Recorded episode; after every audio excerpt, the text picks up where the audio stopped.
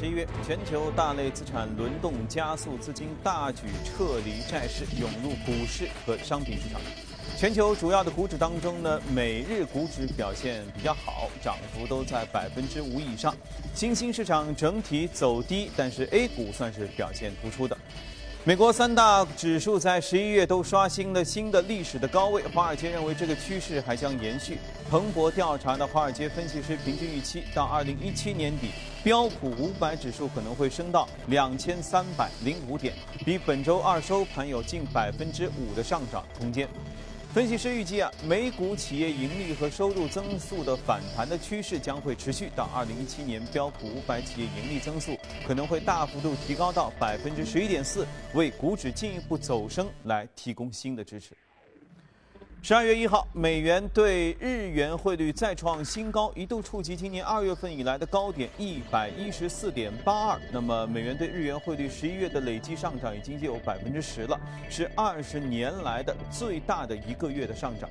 日元的疲弱为日本的国内经济带来了一定的利好。那由于日本国内出口企业受益，日本股市近日也在持续上涨。与此同时，未来美元走强，而日元将会继续贬值的预期，也让市场对日本央行的货币政策有没有调整表示一些一些关心。那么对此呢，日本央行十二月一号就表示说，日本会维持现有的宽松政策立场不变。好，再来看一下欧洲。本周日，意大利就会举行公投，来决定是否要进行宪法的改革。目前啊，市场预计意大利民众将会在公投当中投不。问题是，今年这个市场预计普遍都不太靠谱，所以这个市场预计到底怎么样，我们也不知道。这可能。会带来一次政治危机，并且导致意大利股市说不定就会遭到抛售。不过呢，摩根大通首席欧洲股市策略师认为，如果公投结果是不的话，那么下周一的股市可能习惯性会下跌个两呃百分之二到四。但是这和美国大选、英国脱欧不同，市场并没有什么惊喜，因为投资者已经大幅度削减了对意大利股市的头寸。他还建议说，投资者啊应该趁机抢购一些位于低位的意大利的股票啊，反正现在逢低。买入嘛，意大利股指今年已经整个下跌了百分之二十，富时意大利银行业的指数今年已经下跌百分之四十八，这些都处于超跌的位置啊。中国的投资者也许一听就兴趣就来了。英国负责脱欧事务的特使戴维斯表示，英国在考虑脱欧之后呢，继续要向欧盟交费，以换取对欧盟的市场准入。你说他纠结不纠结？他还说，最高法院关于退欧问题的裁定呢，将会影响未来议院收到的任何的法案。这是英国政府首次公开支持继续向欧盟缴纳预算，以获得欧盟的单一市场准入。英国是欧盟预算的最大的贡献者之一，它每年向欧盟缴纳的近八十亿英镑的这样一个会员费。英国首相发言人随后说，政府寻求与欧盟达成最利于英国的商业的协定。而退欧部长戴维斯的表述呢，符合对于如何在退欧之后运用税金的一个立场。欧盟统计局周四公布，今年十月份欧元区国家失业率是百分之九点八，这创下二零零九年七月份以来的新低。今年九月失业率有百分之十，向下修正是百分之九点九。各个成员国之间依然呈现两极分化趋势。十月失业率最低的是捷克和德国，他们只有百分之三点八和四点一的失业率，而失业率最高的是希腊和西班牙，哇，他们的失业率都接近百分之二十。另外呢，二十五岁以下的年轻人失业率依然居高不下，十月份高达百分之二十点七。下周欧洲央行会召开议息会议，投资者目前普遍预计他们会在本次会议上决定延长 QE 政策的期限。韩国央行周四宣布会加快努力减少硬币的流通，目标是到二零二零年让硬币彻底就退出这个流通市场。这是韩国朝着无现金社会方向进入的第一步。消费者可以将手中的零钱存入一张叫 T Money 的交通卡啊，这种卡和中国的一卡通比较类似，可以用于支付像地铁票呀、搭乘出租车呀，在韩国三万家便利店购物等等啊。说相似，其实更像那个香港的那个那那个卡。韩国是全球对现金依赖已经是最少的国家之一了，目前啊只有大约百分之二十的支付是使用纸币进行的。好了，聊了啊，宏观方面数据来看一下隔夜美股收盘之后的表现。所以美股有涨有跌，其中道指是上涨了百分之零点三六，一九一九一点九三点，很任性啊。纳指和标普都下跌，尤其是纳指下跌百分之一点三六，五千二百五十一点二二点；标普指数上下跌百分之零点三五，两千一百九十一点零八点。好，为什么会产生这么大的分化呢？我们来连线一下驻纽约记者葛万，请他带来收盘之后的介绍。你好，葛万。上，主持人，隔夜是十二月份的第一个交易日，金融板块领涨，高盛主要是上涨明显，而在科技板块呢，则是出现了一个承压，包括了像是 Facebook、苹果、Netflix 和谷歌等为代表的这个放的科技板块呢，是令到纳指承压。能源板块继续上涨，主要原因当然是欧佩克石油输出国组织所达成的减产协议，甚至有分析师就认为说呢，原油价格最高可以。上升到短期内上升到六十美元每桶的价格。市场上现在最为关注的是周五美国即将公布的非农就业数据，那么这也是十二月份十二月十四号美联储议息会议之前的最为重要的。经济数据，而市场上目前预测十一月份非农就业新增十七点五万人，失业率则维持在百分之四点九不变。而根据芝加哥商品交易所的美联储观察工具显示，交易员对于十二月十四号加息的概率预测呢，已经是达到了百分之九十九。之所以市场上都认为说加息是板上钉钉，除了特朗普当选之外呢，还有一个更为重要的理由是认为。只有加息，美联储才能保证自己的信誉完整度。主持人，次听到加息的概率已经达到百分之九十九之多，这应该就是一个大概率的板上钉钉的事儿吧？今年所有之前的预测和之后的事儿，确实都显得有一些那么背道而驰哈。啊，算了，我们今天来聊点别的。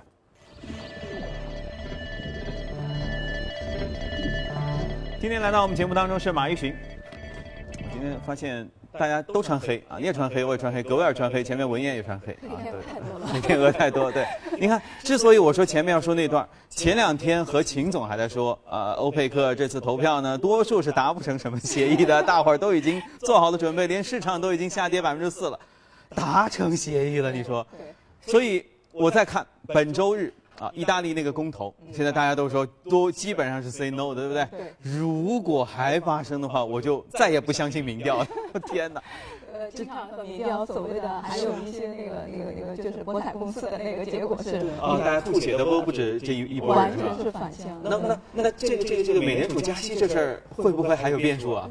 虽然我个人还还是持保留意见，我觉得还是 可能加息的概率不是特别的大，但是刚才提到的概率确实是比较的高，所以我就保留我自己的意见好了。OK，这百分之九十九确实有一点也也也太高了哈。嗯。啊，今天我们要说点别的，你你前面呃我在预告当中也说到，就是说呃有很多传统的科技中心。啊，或者包括做做 AI 呀这些技术类的东西，现在是不是正在打算要搬？他们是被动的搬还是主动的搬？呃，我觉得应该是主动和被动都有的吧。因为整体上，因为 AI 的这个深度研究也好，或者是人工智能这个领域也好，我们确实说了很多次，而且这也是我们都非常感兴趣的一个领域，这个方向的一个变化，或者是一些呃细节上出现的微妙的这样的一个倾向。呃，是值得大家关注的，也就是现在 AI 全球性的人才的紧缺，同时叠加上了美国未来大选的结果所导致的政治不稳定，给这些公司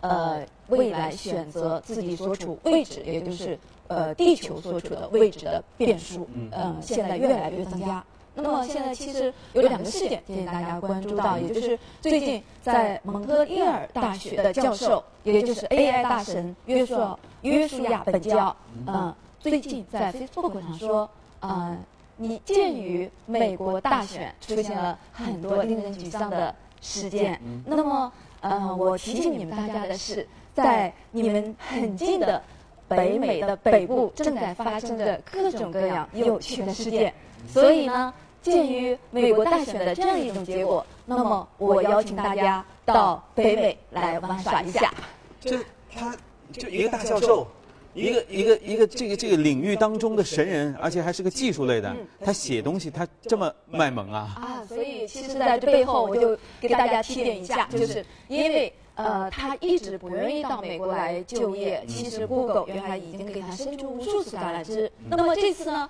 ？Google 开始有一定的倾向，也就是在蒙特利尔建立了一个分支机构，也就是 AI 深度研究方向，由他来进行管理。就请你来，你不来，那我们就过去吧。是啊，所以就呃三顾茅庐之后，我就就过去了。那么呃，在这样的一种局面下，也就是说，Google 也已经开始在美国之外对建立了分支机构。那么这个帖子发出没有多久，立刻另外一个 AI 的灵魂人物 Facebook 的实验室的主任亚勒村跟了这个帖子，他强调说，跟铁玩啊，对，因为他是 Facebook 的嘛，然后。呃，但是他们是一个小圈子，非常紧密的几个呃灵活的，而且是核心的人物，所以他们关系非常的紧密。所以呢，他跟了妻子还强调说，Facebook 也在巴黎设立了一个 AI 深度研究的实验室。啊，他们跑巴黎去了。对，所以也就是说，Facebook 也在留后路。那么，同时他说，那么如果你是北美一个在 AI 方向。有一定经验、有一定名气的专家，同时你又对蒙特利尔感兴趣的话，那么刚才就是约书亚本教的邀请，确实是一个非常好的选择。但是呢，这是在美国新任总统，那么并不是很感兴趣的一件事情。所以呢，连这话都说。对。所以呢，我们看到这两件事情叠加在一起，就是非常明确的，Google 也好，Facebook 也好，两大在美国全流型的这样的 AI 深度研究的机构都开始留后路，在美国之外设立了分支机构。同时呢，那么两大灵魂人物同时给大家指出了在美国之外新的 AI 的位置，或者是新的一些核心领域的一个方向。苹果有什么行动吗？呃，苹果暂时没有，但是呢，苹果因为涉及到和富士康的关系，我们看到它的呃这样的一个嗯未来的生产可能也在有一定的迁移的方向，所以它利润嘛，特朗普让它搬回来了。对，所以其实未来很多的公司，包括福特也好，或者是可能都会在美国的这样的一个合作领域出现不一样的方向。嗯，当然这只是更多的在实体领域可能会向美国倾斜，但是 AI 作为科技中心，也就是一些非常尖端的这样一些领域。那么离开美国，这是我们必须要关注到的一个趋势。因为我给大家再说一个呃一个有倾向性的这样的一个预期，因为每次科技中心的转移，可能时间的转换都比大家预期的要快，也就是感受到的时间点比你看到的真正发生的要快得多。那么你比如说呃北方硅谷，那么它的意味就在十年之内。那么，北京的崛起也好，或者是美国的硅谷呃这种崛起也好，都不超过二十年。所以呢，刚才提到的 AI 的方向，或者是美国的科技中心的方向，如果照这个方向或者是这个趋势发展下去的话，有可能也会从美国进行迁移。那么，加拿大也好，未来的巴黎也好，甚至未来在政治领域和相对来说民生领域更为安定的一些呃地球上的位置，可能是很多机构未来的选择。对。搬到我们这里来，肯定中国也是一个很重要的一个方向，对。OK，所以呃，因为科技中心的移动，它不像很多物理的搬迁需要有大量的东西，对不对？其实主要就是一个人才高地嘛，只要人才到了哪里。其实它这个中心哗哗哗，其实也起来。所以其实二十一世纪是人才的天下嘛。那么为什么人才会选择 Google 也好，Facebook 也好，或者是微软也好？是因为这些公司开出了非常亮眼的价格，所以它就会跟着这个地球的位置去发生核心的迁移。那么我给大家再说一点。呃，就是除了 Google 和 Facebook 开出了可能甚至高于市场两倍以上的价格之外，那么现在微软更是开出了一个天价。微软研究中心的主任给 AI 的深度专家开出了一个美国联盟，也就是橄榄球联盟 NFL 四分位的价格。为这个我专门去查了一下，这个四分位到底是多少钱？你可能又要又要掉眼球，就是。去年十一月份的时候，那么最低的它的四分位的价格是一千两百三十三万的年薪，那么呃高的对两千二百万美元年薪，这个都不包括它的广告啊，或者是在外面去接一些个人宣传的这样的一些收入。也就是说，按这样的一个预期的话，最低应该是千万年薪基础之上了。嗯，那么。呃，我们就可以想象，这个 AI 的一些研究的专家，确确实实是非常非常的紧俏。因为整个来说，因为深度研究是二零一二年才开始的，但是呢，这个就是呃，相应的这个学院派的人物也好啊，或者是真正有这个领域的研研究呃性质的科班出身的人也好啊，都是在一三一四年之后才开始出现的，所以全球性的这种情况不接就出现了。那么大公司漫天的给出高薪资去挖人，但是小公司，特别是刚才说的美国的公司，就面临更多的人才市场人才的紧缺。嗯，这价格也没什么了不起啊，我以为多高？你看中国国足，你看。那这这一年挣到那样的成绩，不过科技领域这个能力的这个价格产出不太一样啊。是的。OK，好，那我们大家都知道了。等我学会了 AI，弄明白这是怎么回事，我也去蒙特利尔呃招个工试试看。来，我们看一下隔夜美股的表现，异动美股榜。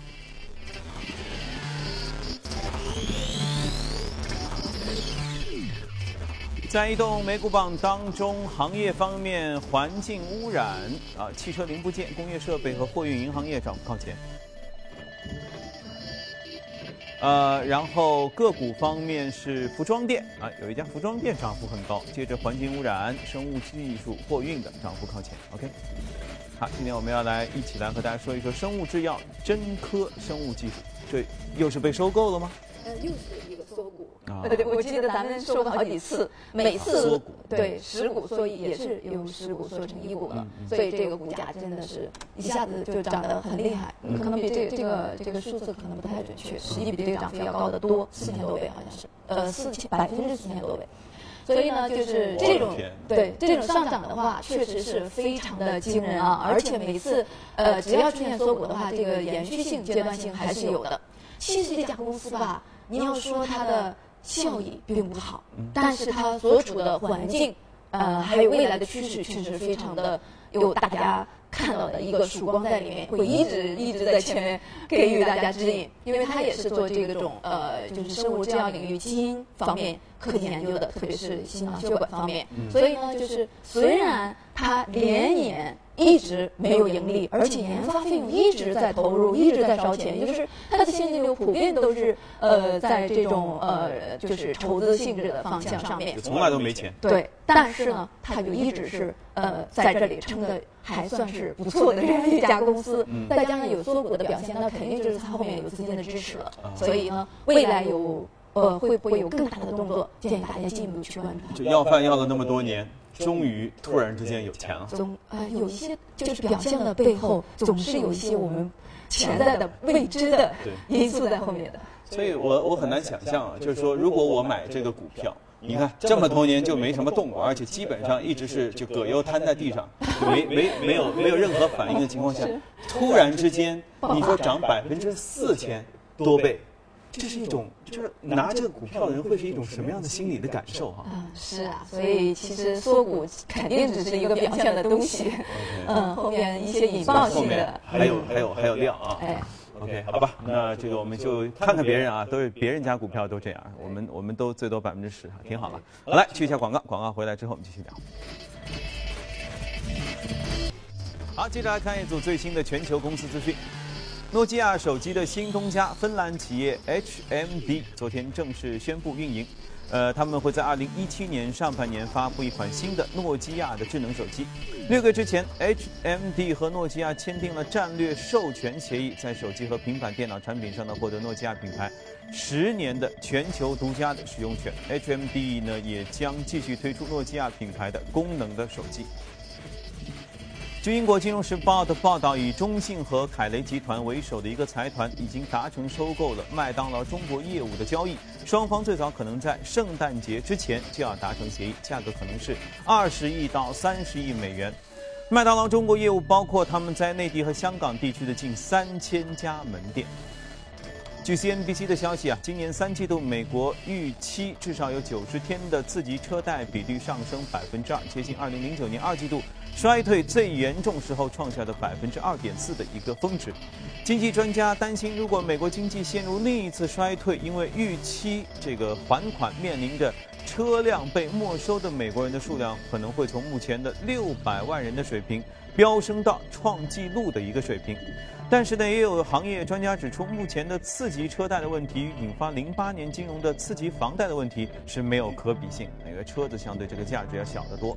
二零零八年与美国房地产市场相关的投资多达数万亿美元，而汽车贷款市场呢，虽然也很庞大啊，但是贷款余额夯不啷当，也就是一点一万亿美元。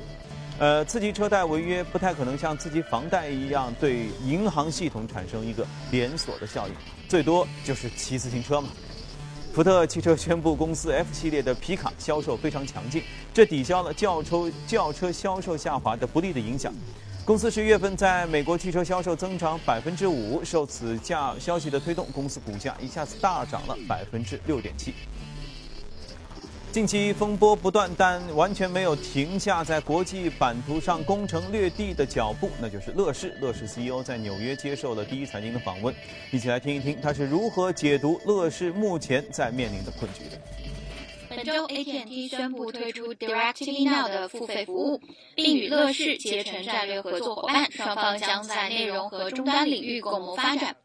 乐视北美 CEO 任洪亮表示，双方基于平台、内容、终端和应用的互联网生态模式，在整个战略层面是完全匹配的。与国内通过购买版权和自营的模式不同，乐视在北美打出了 Open Eco 生态开放的口号，宣称要建立内容版的天猫商城，欢迎并整合全美的内容提供商。您所描绘的这个宏伟蓝图，在背后需要有庞大的资金支持。不过，我们也知道，在贾跃亭的这个公开信当中所提到的，要反思扩张过快，以及国内某种程度上正在经历的这个资本寒冬。那么，这些将会如何影响乐视，特别是在北美地区的发展？首先呢，因为北美一直是整个乐视全球化过程当中最重要的一站。所以呢，我们北美的整个业务战略还是按照我们原来的计划在稳步的往前推进。而且呢，我觉得市场上对于贾总的那封信存在很多很多的误读啊。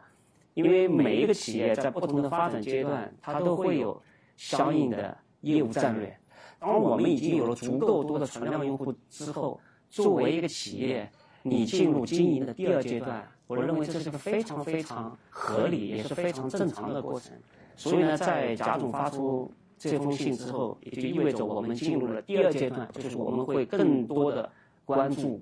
我们的经营。有一些投资者提出的是应该放弃乐视汽车的计划，您是如何看待的？我们倒认为，其实汽车是，就是电动汽车是中国企业。面临的一个非常非常大的机会窗，因为任何一个产业，它会经历三个阶段：从颠覆式创新到规模制胜，再到最后一个阶段的胜者为王，然后再开始从胜者为王又回归到颠覆式创新。这是每个产业在过去几几十年、几百年，它永恒不变的一个规律。我们看中国过去的企业。大量的中国企业成长起来，都是在规模制胜跟胜者为王的那个阶段，慢慢慢慢起来的。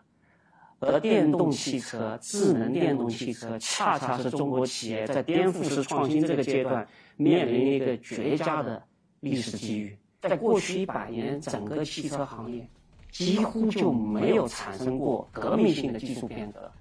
而这一次，整个时代的机会窗来临了。我们中国企业有什么理由不去抓住这么好的一个绝佳的机遇呢？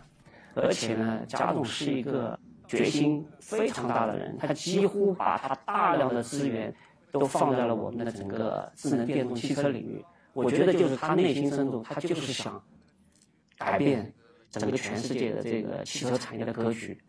最快我们什么时候能够看到第一个成果？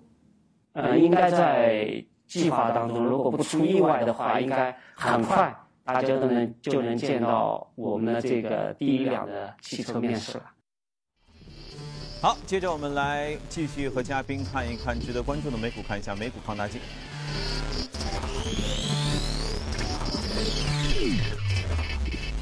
今天我们要说一下一家半导体企业——德州仪器。对。这家公司呢，主要是做一些像智能系列的仪电仪表的，所以他们真的不是做扑克的吗？德州扑克。对和德州相联系，那么和证券有关系的人，大家自然而然就会想到扑克。其实扑克现在最近也表现不错。那么这家公司呢，因为就是呃，我们也是主要是因为要和 A 股联动嘛。最近因为一直在说银行股，那么呃，先说一下银行股，因为银行股持续的资金流入，还是建议大家去关注银行，因为大金融领域在目前的市场震荡当中，一定是中流砥柱，它是在目前震荡又比较稳定的情况下，对，又能涨，而且就是持续的，它会有每年的一个非常好的分红，在这个基础之上，一些以险资为主导的举牌资金关注，除了。呃，地产股除了一些其他的这样的一个央企国企之外，那就是大金融，所以就是很多的银行股也在其中，所以大家呢还是要重点去关注到，不是像某些人说的，现在银行需要抛售啊或怎么样子，我那个这是第一，也就是大资金。主要关注的金银行，第二个板块就是一电一表，因为持续的资金在流入这个板块，因为它也是属于高端制造领域里面的，特别是刚才咱们说的智能系列的，智能电表也好，智能水表也好，这些又和咱们的供给侧改革又又和我们未来的消费升级领域息息相关，所以智能电表这一块，我们看到的就是一些阶梯电价也好啊，或者一些呃技术层面。呃，认证得到通过，同时又能在未来和我们的就是消费升级能够呃环环相扣相结合，给这个行业进一步去打开空间。所以这支美股最近的表现其实也确实是很好，它的业绩很好，虽然就是短期内可能呃受到呃美股。自身的这样的一个影响，但是未来阶段性还表现还是不错。所以结合着 A 股，我们看到的就是 A 股市场里面的一些仪电仪表，特别是一些智能系列的这样的一些产业链里面个股的未来的机会。OK，嗯，好，大金融仪电仪表，相信今天嘉宾已经说的很透彻了啊。OK，剩下的事情你们自己想。OK，那今天我们时间关系哈，这个先进行到这里。八点之前再来关注一下圣诞节，美国各地的圣诞树开始陆续亮灯了，我们一起来感受一下这个圣诞氛围吧。洛克菲勒中心点亮圣诞树，意味着纽约正式进入圣诞和新年欢乐季。往年的圣诞树亮灯仪式多在十二月初举行，今年则第一次选在十一月三十号举行。伴随着欢快的音乐，树立在洛克菲勒中心广场上的这棵杉树彩灯齐亮，仿佛突然被仙女施了魔法，变成了一棵梦幻圣诞树。亮灯仪式当晚，天公不作美，淅淅沥沥下起了小雨，让夜晚格外寒冷。不过，这并未影响人们前来观看亮灯仪式的热情。洛克菲勒中心周围的街道早早的就被游客占据有利位置。等待着亮灯的那一刻，洛克菲勒中心圣诞树将一直亮灯到二零一七年一月七号，之后将按照惯例捐赠给慈善部门。圣诞树将被切割成小段，当作木材制作家具。